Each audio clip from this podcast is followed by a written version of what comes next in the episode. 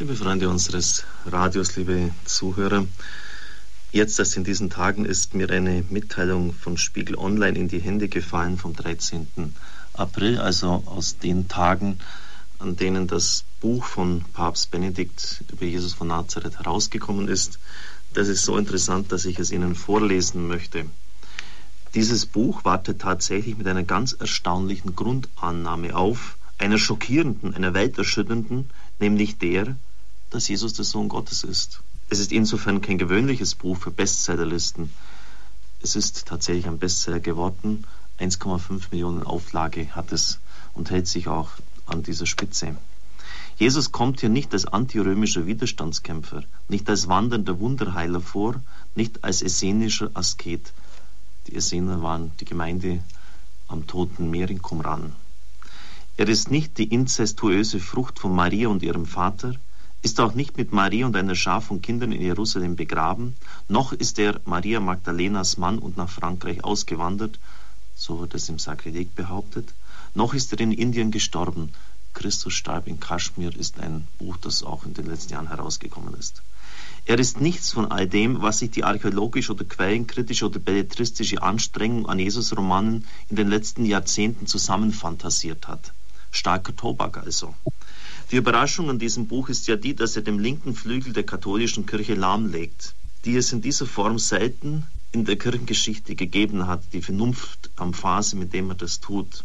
Papst Benedikt ist einer der intelligentesten Staatsmänner der Zeit und dann sarkastisch wird bemerkt, weit klüger als die meisten Präsidenten, die ihm ihre Aufwartung machen.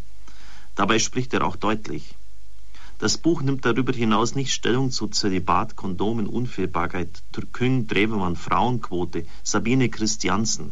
Das heißt, es beschäftigt sich nicht mit den kirchenpolitischen Schlachtfeldern von gestern, sondern mit denen der Zukunft. Es ist ein warmherzig geschriebenes Buch über Jesus und die Evangelien, doch immer wieder vernehmbar ist die Figur, die die katholische Lehrmeinung ausspricht. Wenn Sie die Jahrzehnte verfolgend konnten, wie im Spiegel in großen Auflagen über Glaube und Kirche berichtet worden ist und jetzt schon seit einigen Jahren in dieser Weise dann die Berichterstattung stattfindet, ist das schon erstaunlich. Natürlich sind nicht alle Spiegelredakteure so eingestellt wie ähm, jener, der diesen geschrieben hat, das weiß ich auch. Aber immer wieder erscheinen solche Artikel, in denen ganz klar eine Sympathie für diesen Papst erkennbar ist. Das war schon im Herbst letzten Jahres so, als der Papst in Bayern war und unkommentiert seitenweise die Predigten des Papstes wiedergegeben worden sind. Das, das wäre vor einigen Jahren noch völlig undenkbar gewesen. Vielleicht erinnern Sie sich an einen Rundbrief von mir, wo ich herausgestrichen habe, wenn dieses Buch aufgegriffen wird vom Kirchenvolk und auch in der Theologie, wird es sicher eine Wende herbeiführen.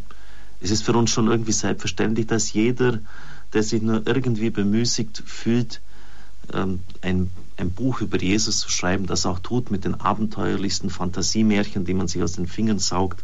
Jesus starb nicht am Kreuz, hat irgendwie überlebt und hat dann Kinder gezeugt und all dieser Unsinn an den historischen Quellen hat es überhaupt keinen Anklang, aber es verkauft sich eben gut. Und der Papst legt einfach in aller Ruhe dar, worum es geht, dass Jesus wirklich der Sohn Gottes ist.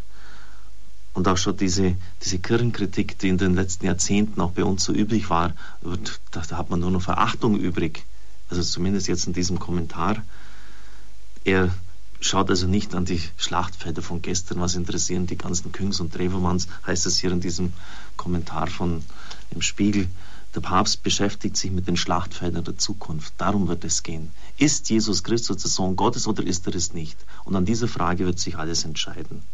Und da ist, die, ist der Scheideweg gelegt. Denn wenn er der Sohn Gottes ist, dann ist das Wort der Heiligen Schrift, dann sind die Worte des Herrn verbindliche Richtschnur für mein Leben. Dann werden diese Worte mich eines Tages auch richten. Dann kann ich mich an bestimmten Aussagen der Bergpredigt wie wer seine Frau entlässt und eine andere heiratet, bricht die Ehe, nicht vorbeimogeln. Ich kann es dann zwar tun, aber ich muss wissen und es akzeptieren, dass ich mich im offenen Gegensatz zum Wort Gottes stelle. Das allein heute schon zu sagen, ist für viele ein großer Affront. Es gibt noch viele andere Aussagen im Gebiet der Sexualethik, auch die Wahrhaftigkeit, die Ehrlichkeit. Euer Ja sei ein Ja und euer Nein sei ein Nein. Und nicht dieses ewige Dazwischen und der Graubereich und vielleicht ja schon, weiß nicht, kann sein.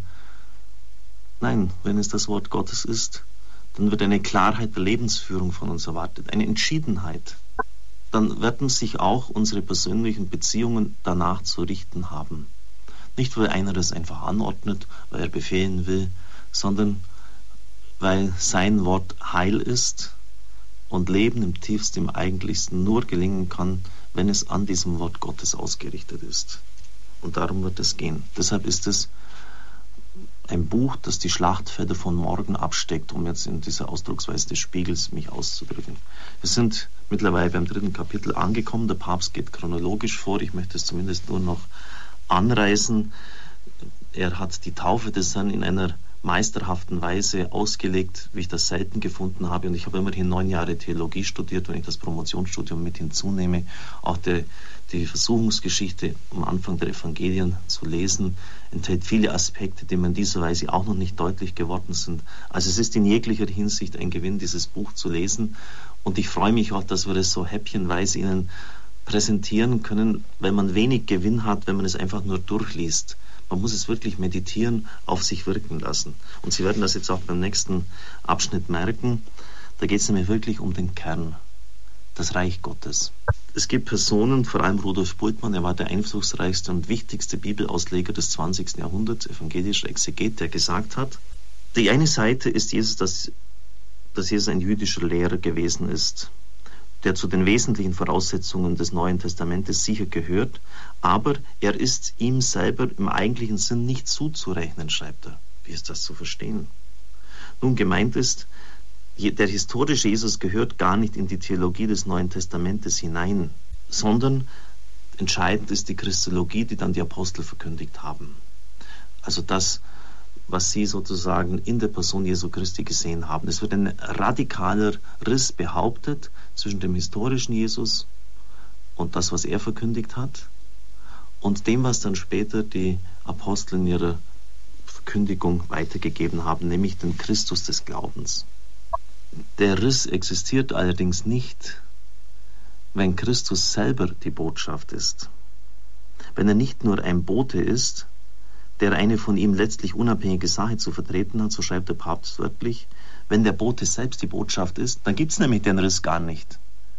Dann, wenn die Apostel den Christus verkündigen, der auferstanden ist, der in all Ewigkeit lebt, dann verkündigen sie das Zentralste überhaupt, was sie tun können, nämlich den, der selber die Botschaft ist. So einfach ist es, liebe Freunde, liebe Zuhörer unseres Radios, wenn man es im tiefsten, im eigentlichsten betrachtet. Und der Papst sagt völlig richtig, halten Sie sich fest, die Frage nach der Kirche ist gar nicht die primäre Frage. Es geht gar nicht so sehr um die Kirche. Die Grundfrage ist der nach dem Verhältnis von Reich Gottes und Christus, muss ich jetzt erläutern. Das, was Christus am meisten in den Mund nimmt, ist die Botschaft vom Reich Gottes. Also das hat der irdische Christus gesagt. Später in den Apostelbriefen, in der Apostelgeschichte finden Sie vom Reich Gottes bei weitem nicht mehr so viele Äußerungen wie dann beim Herrn selber. So, Jesus hat also die, den Schwerpunkt, die Achse seiner Verkündigung auf das Reich Gottes gelegt, in den Gleichnissen, in den Bildreden. Und die Apostel später haben dann von Christus gesprochen. Die Christologie ist die Mitte der apostolischen Predigt nach Ostern. Und da, da sagt der Papst, die primäre Frage ist die nach dem Verhältnis von Reich Gottes, also das, was Christus verkündigt hat, und Christus, das, was die Apostel verkündigt haben, ist dort ein Riss. Wenn allerdings Christus selber das Reich Gottes ist, in Person, dann merken Sie, dass da überhaupt kein Riss ist. Es ist, es ist eine Kontinuität. Und so haben auch schon die frühen Kirchenväter von Anfang an gesagt von Christus, dass er die Auto Basileia ist. Was heißt das? Basileia heißt Reich Gottes, Auto selbst. Er ist selbst das Reich Gottes. Ihn zu verkündigen ist nichts anderes als das Reich Gottes den Menschen nahezubringen. Es braucht ein bisschen den Anstrengung, die Anstrengung des Begriffs, wie es Kant formuliert hat, aber es ist nicht sonderlich schwer einzusehen, dass es so ist.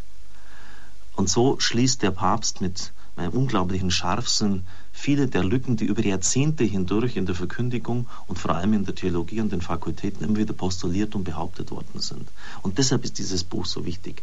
Und da hat der Spiegel schon recht dass er genau den Finger auf die Wunde legt und genau aufzeigt, worauf es ankommt. Ich darf Ihnen noch den Segen geben.